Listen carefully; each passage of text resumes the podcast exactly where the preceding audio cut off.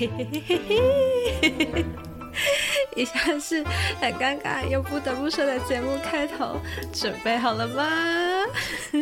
嘿欢迎回到 CNN 好奇您的频道，我是宁宁。上礼拜 Tony 带我们了解了大胸部女孩的困扰，这礼拜呢，我们要更深入了解大胸部女孩的救星，也就是大罩杯内衣是怎么制作的，还有一件多少钱，跟它怎么解救大胸部女孩的不舒服，通通都会在这集告诉你。让我们继续听下去吧。是你刚刚讲到一件事情，就是说好穿最重要，然后就让我想到，就是因为那一天我去你们的门市参观嘛，然后你有拿出一个巨大的 K 奶罩杯，就是那一件黑色的给我看，然后呃，你有问我说，就是拿那个肩带特别跟我介绍说，哎，你看我们设计的超宽版，这是比市面上还要宽吗？诶。我们那个肩带的宽度，正常来说，真的是跟市面比起来，它会比较宽，甚至会宽到很多小罩杯的客人会觉得说，能不能不要这么宽？Uh huh. 对，但是呃，重点是我们那个肩带不止宽，我们那个肩带弹性还不是很好，也就是它感觉会比较硬一点，就是比较没有那么弹力、弹弹性的感觉。大家可能对于肩带的想法就是像松紧带一样，它是很有弹性的，可以这样像橡皮筋一样可以这样拉。对对对，就是女生穿就好像是一定要有弹性啊，不然就是内衣如果没有弹性就是扣分。这个部分跟你解释一下为什么会这样子。好，就是可能 Tony 这边要解释的就是说，为什么大罩杯的内衣都是要宽版，然后没有弹性的。对，我跟大家讲一下为什么要宽版没有弹性，这有点像有点反逻辑，就是跟大家思考中的不太一样，因为很多人会觉得说。肩带应该是细细窄窄的，甚至哦很漂亮这样子。但是因为大罩杯的胸部很重，肩带等于说它是除了钢圈之外，另外一个支撑你胸部重量的最主要的一个东西。我们做的宽的话，有好处就是它可以把重量分散，你的肩膀不会单一一个点。如果你肩带很细，它会单一个点去受力。那如果我肩带做的宽的话，它就可以把这个力量分散平均，肩膀的负担就不会那么重。那嗯，没那么弹，比较硬的原因就是因为它的胸部已经很重了，就像刚刚前面讲水球一样，它就是这么大一个胸部。如果我把它弄得很有弹性的时候，它在做上下楼梯，甚至它只是一般的走动，甚至它一个小跳跃，它胸部往下沉，受地心引力往下沉又往上弹。你如果肩带弹性好，它就会。上下晃动很多遍，弯又短又那种感觉。对对对对，它明明就已经很重了，然后你又再加那个肩带，这样让它上下晃。但是我们肩带如果硬的话，我们就可以变成说，把它的胸部往下弹的力道咬住，不让它往下弹。那它往上升的时候，也因为胸肩带比较硬，它比较不会回弹，它就会把这个东西 hold 住，有点像是避震器的感觉。等于说，你跳一下，胸部只晃晃了半下就固定住了，它就不会有后后面过多的那种余震的感觉，那种不适感，一直晃晃晃晃晃。这就是为什么我们肩带会这样设计。原来是这样。那除了这个以外，我那天还有发现一件事情，就是你们罩杯超多蕾丝，是因为大罩杯的人都喜欢蕾丝吗？蕾丝这个部分哦，这个也是另外一个点。嗯，因为蕾丝这个材料，它本身是织出来的。它很多网洞嘛，它本身这个蕾丝这个布，它就是很有弹性。它跟刚刚肩带的概念不一样，这个东西它很有弹性的话，它很有支撑性。也就是说，它可以去容许我的胸部往前去顶的时候，它可以把它往回拉住 hold 住。所以为什么我们的罩杯外层要用蕾丝，就是它可以帮助。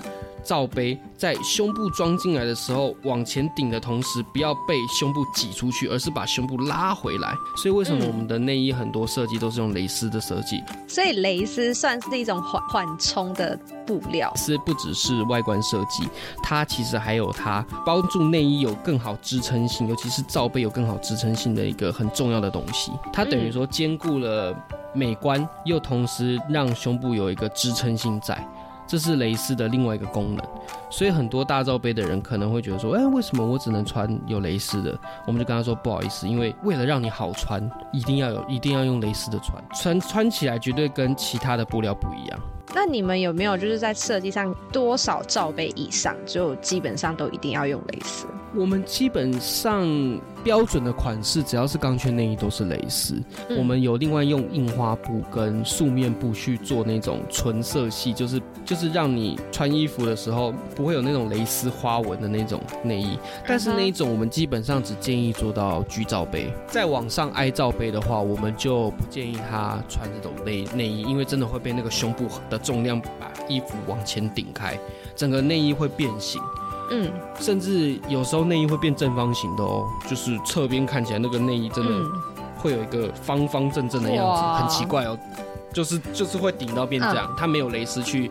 去把那个罩杯 hold 住的时候，整个罩杯就被胸部这样推推推推推推出去。了解。那你说了这么多，就是关于大胸部一些很多困扰啦、难处等等的。那我想问，就是说，那男生有办法可以照顾到女生胸部这件事吗？男生如果要照顾女生胸部这件事，我觉得最好的方法应该就是像上我刚刚前面讲那种洗涤的注意事项。我觉得，因为男生有时候也会洗衣服嘛。男生，你们不要都说你们没做家事哦，要要做哦。那个洗衣服的话，对对，洗衣服的话，最好的方法就像我刚刚讲，去了解一下女生的内衣要怎么洗，然后怎么晾。这个部分光这样子，你就可以帮自己省下很多钱。女朋友会少买很多的内衣，她内衣就不会一直坏掉。真的，如果你用错的方式去洗内衣，内衣超容易就坏了，可能三个月甚至嗯长则半年，短则三个月就坏掉了，因为你没有用正确方式洗。我觉得这是很重要的事情，毕竟因为洗衣机洗有时候力道很大嘛，然后如果晾衣服没有晾好，那个水滴的重量真的会让整个弹性衣服的弹性会不见，所以要学会把衣服晾的正确，然后洗的正确，这个我觉得是男生最可以做的事情。另外一件事情的话，可能就是如果你真的跟老婆、女朋友或者是另一半去逛街的话，可以帮他看一看他的内衣穿的正不正确，试穿的时候他。请你看一下的时候，你不要只单纯看这个颜色好不好看。呃，颜色这个问题，你问男生都不准啊。男生那个眼光跟女生眼光都不一样。那个唇彩十种颜色，男生怎么看都只有三种。所以外形这件事情，男生不要单纯只看颜色，你要看的是他的胸部看起来 O 不 OK，正不正确，会不会有刚刚像前面你讲的会空啊，会爆啊，或者是胸部会歪边啊，往外扩啊，这些都是不正确的穿法。就是男生。用最简单眼睛的判断看胸部的位置，包住胸部最重要。我觉得这是男生可以做的事情。其实你讲这个，我想到一个例子，就是之前我学长有跟我分享过一件事情，就是他说他女朋友是 E 罩杯，然后就是看到他女朋友穿内衣的时候，他就很明显感受到他的胸部被挤压到，就是有点压胸，然后那罩杯就是比较小。有些人可能觉得说什么二分之一杯那是什么性感可以露乳沟，但其实那是一个不正确的穿法。然后后来我学长就带他女朋友去买内衣，那个柜姐才跟他讲。说他原本内衣真的太小了，所以就你刚刚讲的这件事，我就觉得说好像可以跟男生们分享，就是当你们看到你们女朋友另一半穿内衣，如果看起来怪怪的，就可以提醒他这样。我们有发现，其实虽然每个女生都要穿内衣，但是很多女生其实不知道怎么样穿衣服是正确的，或者是这样穿其实是错的，反而像男生，因为他不懂。他看了觉得怪，他就觉得怪怪，因为女生可能就是穿习惯了嘛，啊，就长这样子啊，哪有什么怪？对，这个就是我想说，因为我们就从小就是呃国小吧就开始穿内衣，所以根本就不会特别。觉得哪里关于从小就是这样穿，对，所以这个部分我觉得男生可以从这个地方发挥人在状况之外，就是第三者的观察力，因为你不是穿内衣出出生的人，所以你看了之后反而会看得出奇怪的地方。好，你刚刚讲到就是说男生陪女生逛内衣这件事情，那我很想问，就是你身为男生，又是相关产业的客服，你有没有觉得就是男生陪女生逛街，他们有出现一些很 NG 的行为，或是你想抱怨的事？事情，男生陪女生逛街很 NG，这不是不是逛街，不是逛街，嗯、是逛内衣，就是可能他们在内衣店，然后某些行为你觉得不 OK？内衣店某些行为不 OK，我目前经验上面没有太多，因为男生很多真的是陪着来的，他们都就变成说女生在买，买的很开心，然后男生只是坐在旁边一直划手机。哦，你说男友群这样吗？对，就是一个男友群，然后大家坐在那边划手机，其实。你说 NG 的行为是还好，毕竟一个男生如果在内衣店，然后把每一件内衣都拿起来看一看、摸一摸，会被当怪人吧？跟帮老婆挑还蛮贴心的啊。这就是回到刚刚的话话题啊，好看的话你还要穿在身上，确定它好穿才 OK 啊。哦，好吧，好，这只是纯属我想问的问题啦。题外话，好，那接下来就是来聊一下，就是因为我自己买内衣都是去实体店面买，但是现在有很多的内衣品牌都是走网络这块，就是哎、欸、你自己量好 size，然后就可以直接网络上下定就来。但是好像会有一个问题，就是尺寸有可能不准，或者是变了，然后你没有发现。那有没有在建议什么样的情况下一定要特别再去门市给服务人员服务？这样我们会建议，以我们的经验来说，就是体重如果上下变化超过五公斤，就要重新去量。嗯，通常体重变化超过五公斤，可能变瘦变胖。那个身体一旦瘦下来，胸部的部分一定也会跟着瘦下来。真的假的？对啊，会哦，差很多哦，真的哦。因为每个人瘦五公斤，瘦的位置点不一样。那因为胸部是很多都是脂肪，基本上你如果瘦了五公斤，胸部一定会跟着瘦。那变胖五公斤，胸部也会跟着变胖。就算胸部没变胖，你的下围也会变啊，你也会从七十五可能变八十，这都是有可能的。所以我们建议可能五公斤以上变化。不是说当一天的变化，而是说你长时间下来发现你的体重已经变胖到五公斤，或者变瘦五公斤，就要去看。就是可能一个月，然后都一直稳定在胖五公斤的状态，我就差不多应该去了。还是一个月太长啊？应该说，当你量体重发现你这个胖不是因为昨天吃麻辣锅胖，而是你真的已经真的变胖了，回不来的那种胖。Uh. 不是因为吃东西或者是怎么样，毕竟一天体重都会变化两三公斤嘛。那吃麻辣锅胖五公斤也太夸张了吧？那就看你怎么吃。锅胖五公斤也太扯了吧？还有另外一种啦，还有另外一种也要也要注意，就是当你身体内分泌，你有感受到你的内分泌有改变，可能像女生的话，就是哎、欸，升国中了或者升高中，内分泌改变了，你的生理期来了。或者是你怀孕了，生完小孩了，更年期了，就是这种大的时间线，女生身体变化、内分泌变化很大的这个时间点，都必须得要重新去看一下你的身形、胸型，因为最大的改变绝对就是怀孕。怀孕的时候，为了哺乳那一些，胸部本来就会有改变，不需要哺乳之后，胸部又会可能缩水，又会变形，这些都要重新再去看过。另外就是更年期，因为没有生理期之后，更年期之后的女生，她胸部的内分泌状况没有那么好，她可能有下垂、有点变形或者是缩小，都有都有可能。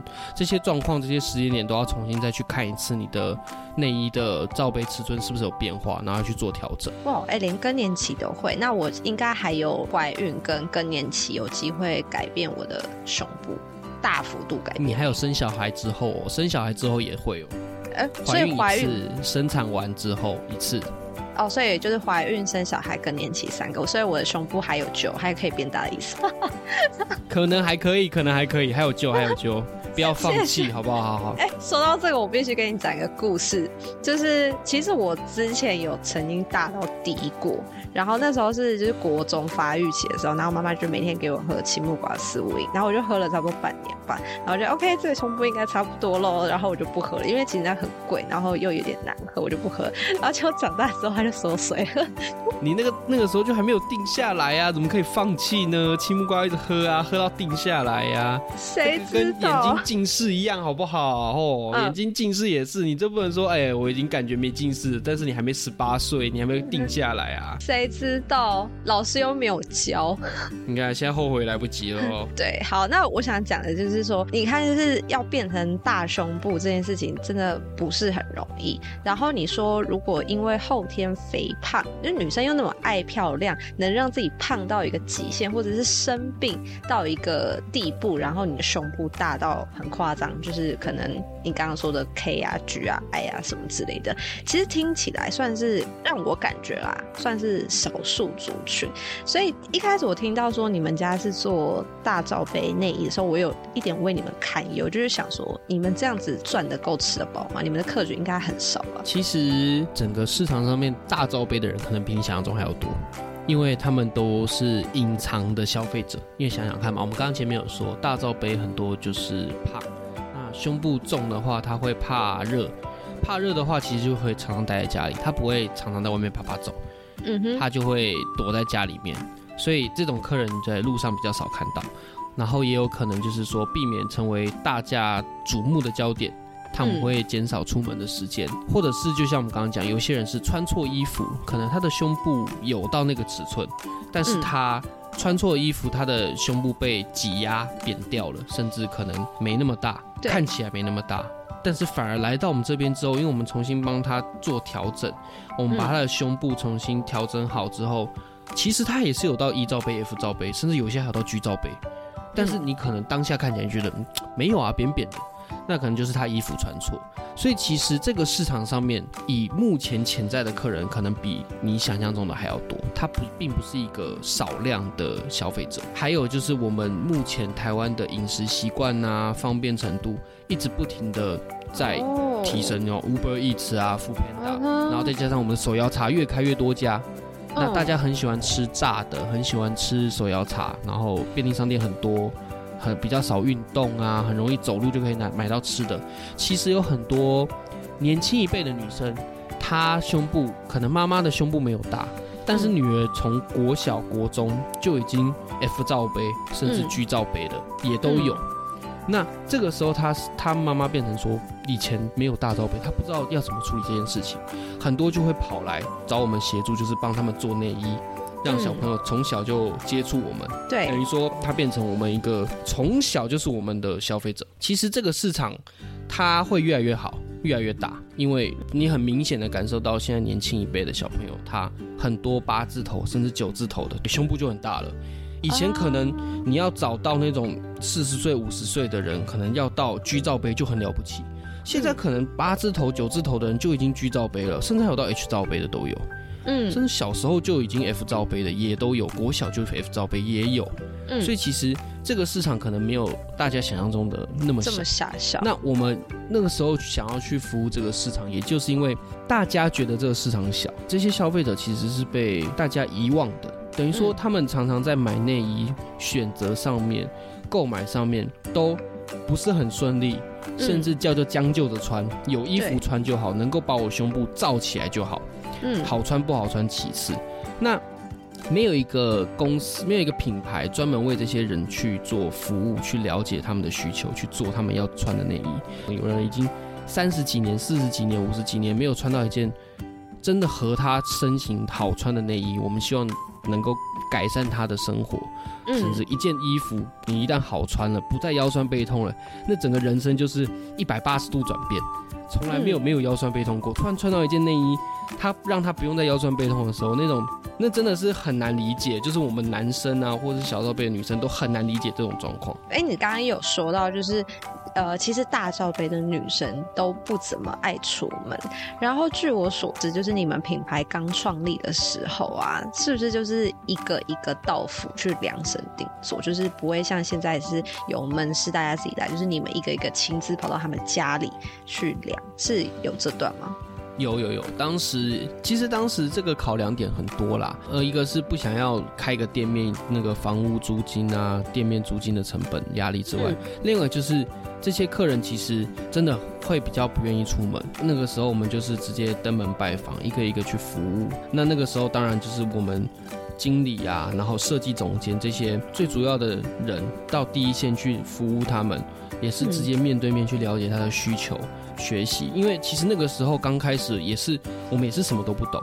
我他在认识我们的同时，我们也在认识大胸部的消费者到底是需要什么，长什么样子。那有什么让你们很印象深刻的案例吗？就是客人有什么让你觉得哇，你很想要分享这段故事的特别的经验？印象深刻的话，我我听到很特别的就是有那种北部的消费者。然后他因为嫁到可能屏东去，我们那时候经理他们为了服务他，就是开车到他家之后，发现他家就是在那种屏东凤梨田，整个田全部都是凤梨，然后就一栋房子在整个凤梨田正中间，嗯哼，然后他就住在里面，等于说他原本是一个都市的女孩，嫁到屏东然后在一个田、嗯、田中间生活。然后就是整个地方就是只有他那一栋房子，那个房子要找到还要问附近的警察局或是邮差，才他才告诉你说那栋房子在哪里，就是这个地址可能。在 Google 地图上还不好找，uh. 然后就觉得很有趣。那也有消费者就是很喜欢养猫，嗯，然后他就是动物的爱好者，然后家里面全部都是不是路上捡的流浪猫、流浪狗，就是曾经要被宠物店丢掉的天竺鼠啊、乌龟啊，他全部都养。等于说他小小的一个套房里面，他睡觉的空间之外，全部都是他收养回来的动物。然后光狗啊、猫啊就有四五只，然后再加上有青蛙，然后有乌龟。有天竺鼠，就是满满的整个房子里面全部都是宠物。你们这是住宅开箱吧？就是类似这种感觉，是因为你一对一服务之后，其实你很像在看你的邻居一样那种感觉。你去跟他互动，去跟他聊天之后，你会真实的看到这个消费者长什么样子，而不是单纯只是买卖内衣这件事情。是，嗯，很多客人我们到最后变朋友，就是因为你直接到了他。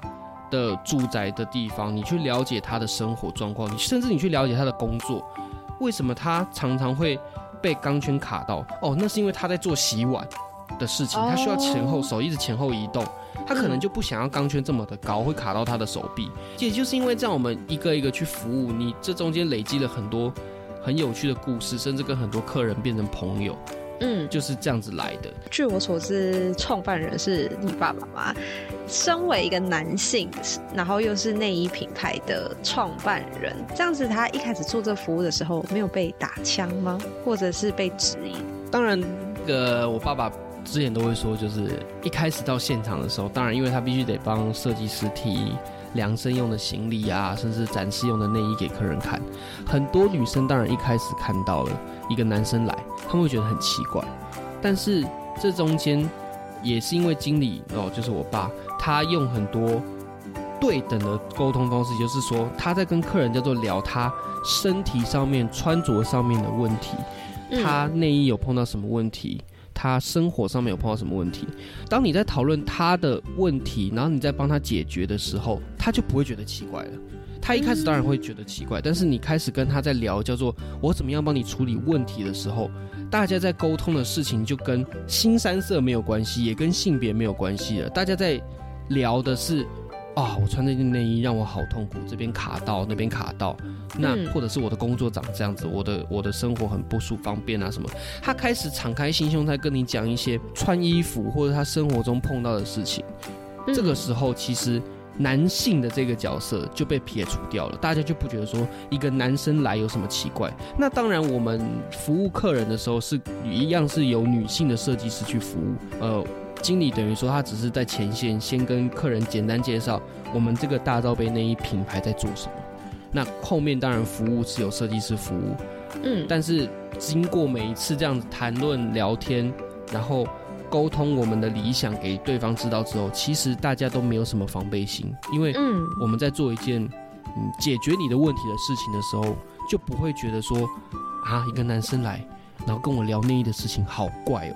了解。听起来就是你们花了很多时间成本跟人力成本在里面，那就让我好奇一件事情，就是因为我之前有跟朋友聊过一件内衣的价格，那我的预算本身差不多是在一千到两千，就是三千以内差不多一件这样。那我有遇过就是那种他说内衣干嘛穿那么好，反正它也是消耗品，可能菜市场两三百就可以有一件，所以知道说一件内衣的成本大概有哪些。如果布料的好坏我们先不管。就讲一件内衣的制作流程，你们花下去的人力，或者是最大的成本来源，这样。如果一件内衣最大的成本来源当然是车缝，大家不要看内衣，不用看内衣只是这样哦。其实一件内衣做起来比成衣还要复杂，可能五六倍，因为我们要用的车缝的机器，车缝的机器就要至少五种到六种车缝的机器，嗯，去车好一件内衣，所以它其实需要的。不管是硬体设备啊，或者是技术人员的工，都要比成衣产业的还要高端。嗯，所以其实一件内衣最大的成本就是在于制造，也就是人力的车缝成本。嗯，裁剪的话，有时候是人工用机器去裁，那个其实还好。但是车缝这件事情，它没办法经过机器，它一定要人来做。嗯，所以其实内衣最最大成本是反而是在车缝上面最大，其次是布料，布料的好坏差很多。那车缝一件内衣，假设一罩杯好了，这样一件要花多久时间？这个的话，其实我很难给你一个正确答案，是因为因为大环境来说，就是除了我们这种定制内衣之外，大环境都是用工厂的逻辑思考去做，就是可能一个车缝师只车一个步骤，那他就是从不去车车这个步骤。嗯，然后车完之后再把这个步骤，第二步骤再转交下一个车缝师去车第二步骤，所以他们的制造方式会很快。我们公司是由一个车缝师去车完所有的步骤，去做完完整的一整件内衣。嗯，等于说，假设这内衣有三十个步骤好了，我们是一个人去做三十个步骤，所以我们平均一天的话大概是。六件内衣其实很少，一天才六件。对，一罩杯的话可以到一天八件，但是如果你像外面大环境，他们一般工厂在做的话，他可能就可能一天好几百件都有可能，因为他把三十个步骤切开成五六个人同时去做，所以大家只要同时去做同样一件事情就好了。懂你的意思？对，就像这样子去做。对，其实他们很，他们会比较快，但是要花的人力也是很多，因为一件内衣可能三十个步骤，实在是很难去省略。什么个步骤都都那些步骤都还是要，那这样下来的话，你至少成本我当然不敢讲，但是一件内衣可能成本光人工成本可能就要一百两百了。哇，那你们车缝师好找，这是要有专业的证照或者是？其实也不用，但是他需要他需要经过后天训练。通常第一开始是要会使使用机器，没错，就是至少你对真车机器机台你有了解，你知道踏板要干嘛，你知道那个要干嘛。那剩下的大部分，这就是每一个公司的规矩跟经验传承了。因为其实，呃，市场上面不管是高职或者是大学，没有特别在教怎么车内衣的。对啊。甚至你说车缝部门也都没有啊。对，福大那个是什么？织品服装设计嘛，他那是服装设计啊，他也不是车缝，他只教你最简单的东西，剩下的东西其实都是我们必须得要，就是应征之后后续去做指导，去做学习，然后去做练习。这个东西只能够就是说一直去学，对，一直去了解，用教的。其实用教的绝对是会教会啦，只是说如果你有基本的概念的话，你会比较好上手。但是也不代表你可以很快的就车好一件内衣，因为我们这些车缝师基本上都是在业界十年、二十年以上的经历的人，都是非常老师傅等级的，在做这件衣服。这也是为什么我们的衣服。虽然还是希望大家能够购买得起，但是我们没办法卖那种可能一百，那就是你刚刚说可能三百块、四百块、五百块。嗯嗯。所以 K 罩杯的话，就是你上次跟我讲那个最大罩杯，那一件多少啊？那一件差不多是两千四到两千五。这么便宜？对，我们不会让一件衣服过三千的，因为那个叫做你定价定的很开心啊。但是你说消费者买不买得起？又是一回事。可是 K 罩杯用的布料，然后车缝的时间应该也更多，这样才两千四，也太便宜了吧？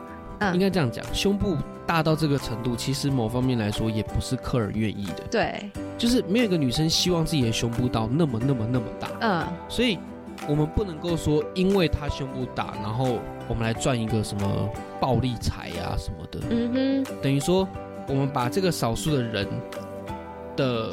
材料的成本金额，我们当然希望摊提到其他的罩杯去，大家来平分这样子。虽然 K 罩杯用的量比较多，嗯，那我们可能把部分的成本分散开来，希望他长时间跟我们购买，那我们用长时间的时间去摊提他的这些成本金额，然后同时又能够让他用合理的价格买到一件。他日常都能够好好穿的衣服，我觉得这才是比较重要的。CP 值高啊！你们家这 CP 值很高哎、欸。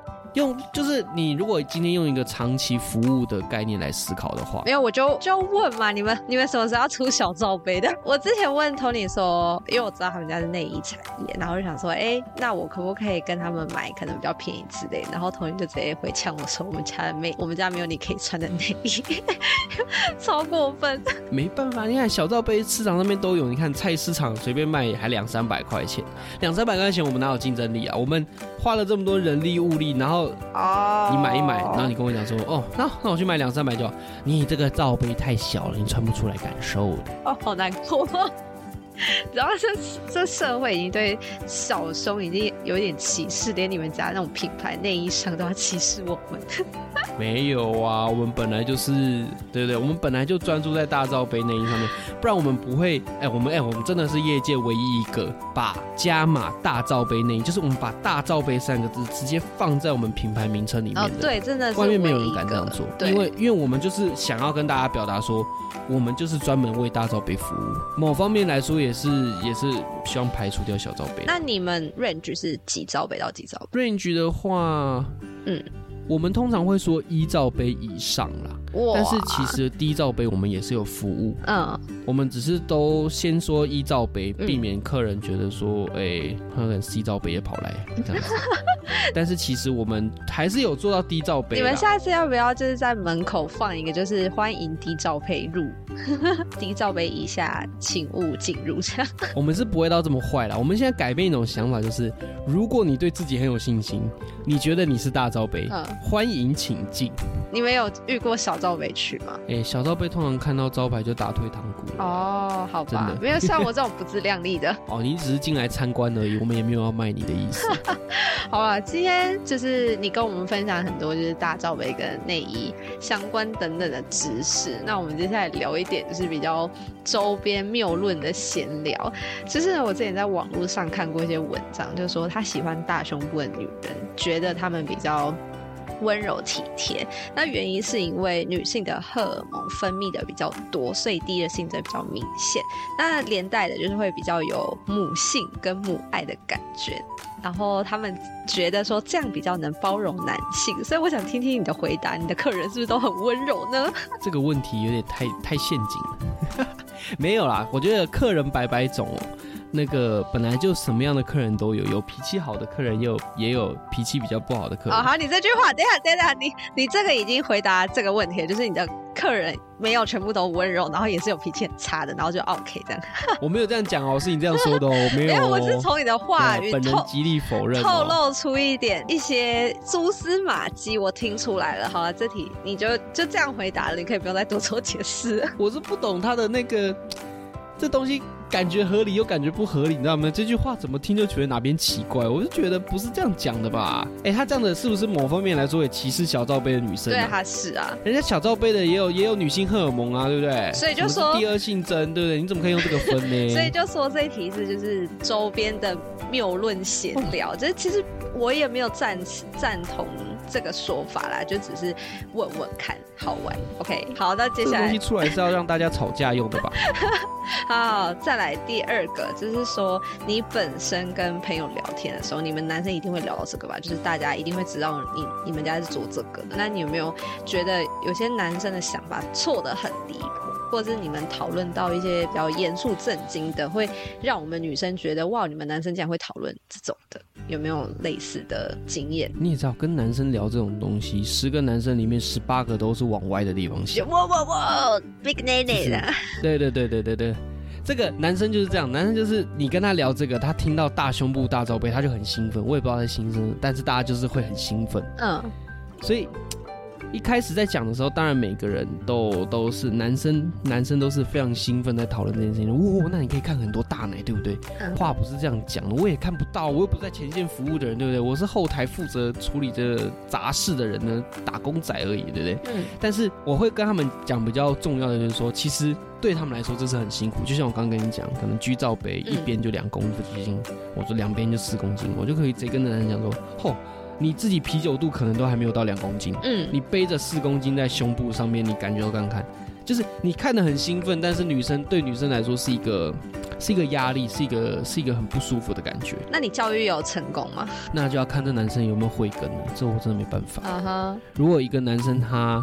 决定要正经一点的话，他就听得懂。嗯，啊，他如果还是很兴奋的话，我就跟他讲别的话题了。因为这个部分，某方面来说，我也是要尊重大罩杯的女性，就是说，我们不物化，我们也不走新三色，我们在处理的是一个很震惊、非常的、非常也不能说严肃，但是是一个对于每一个消费者，我们都是希望他照顾好他的。生活照顾好他的穿着，嗯，所以我们没有带任何新三色进去。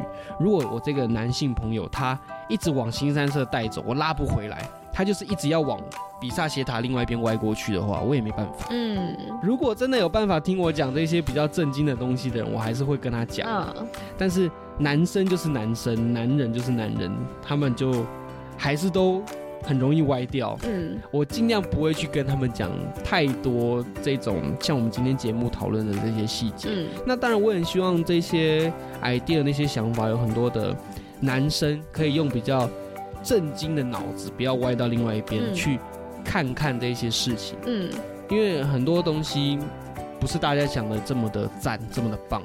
然后影片拍的都是假的，拍给你最好看的，对不对？Uh huh. 没有，也不是说假，但是拍给你最最最赞的东西嘛。Uh. 你在 IG 上面看到的照片，当然是拍给你最赞的东西啊。嗯、但是他生活其他的大照片的女生，是不是生活的这么赞？可能不见，不竟然是这样子。好，那其实听到这边，我真的觉得你真的是上帝派来的天使，就是身为一个男性，然后还可以为女生有这么多考量，真的觉得你真是天使下凡呐。那我们今天节目其实也到一个阶段，然后我们就很谢谢你来我们的节目。谢谢，谢谢，今天终于有机会邀请到我。对，就其实我告诉你，你您跟我讲很多遍。他一直说什么哦，我会邀请你来我的节目。这个节目已经进入第二季，我都不知道是不是要进第三季了。我差点可能要到第四季才会轮到我。没有，因为你很忙啊，所以而且。东西要做功课，要有很有诚意的邀请你来。有有有，我觉得你自己这次做的功课蛮多的，很不错。有啦，就是有不一样，我觉得也在状况内。好，那我们今天就谢谢 Tony 上我们的节目，然后呃，他们家 Drama Lady 大罩杯的门市跟相关资讯我都会放在呃资讯栏，然后还有 Instagram 也会放上去。那有兴趣的朋友也欢迎你们就是去 Google 他们的官网这样子。那就谢谢你啦。好，谢谢，谢谢大家，拜拜，拜拜，拜拜。